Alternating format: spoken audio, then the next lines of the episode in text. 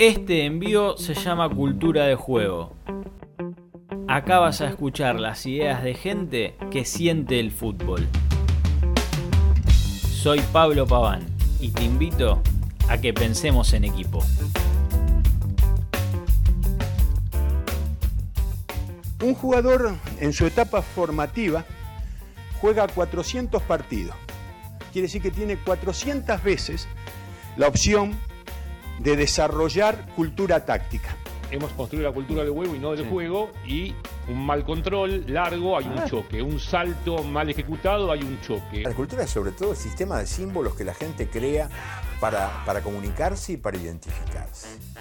Y el fútbol forma parte de ese sistema de símbolos y de qué manera. Vamos a ver qué pasa con la cultura entrando en un ámbito completamente futbolero, fundado en el barrio, para el barrio, desde el barrio.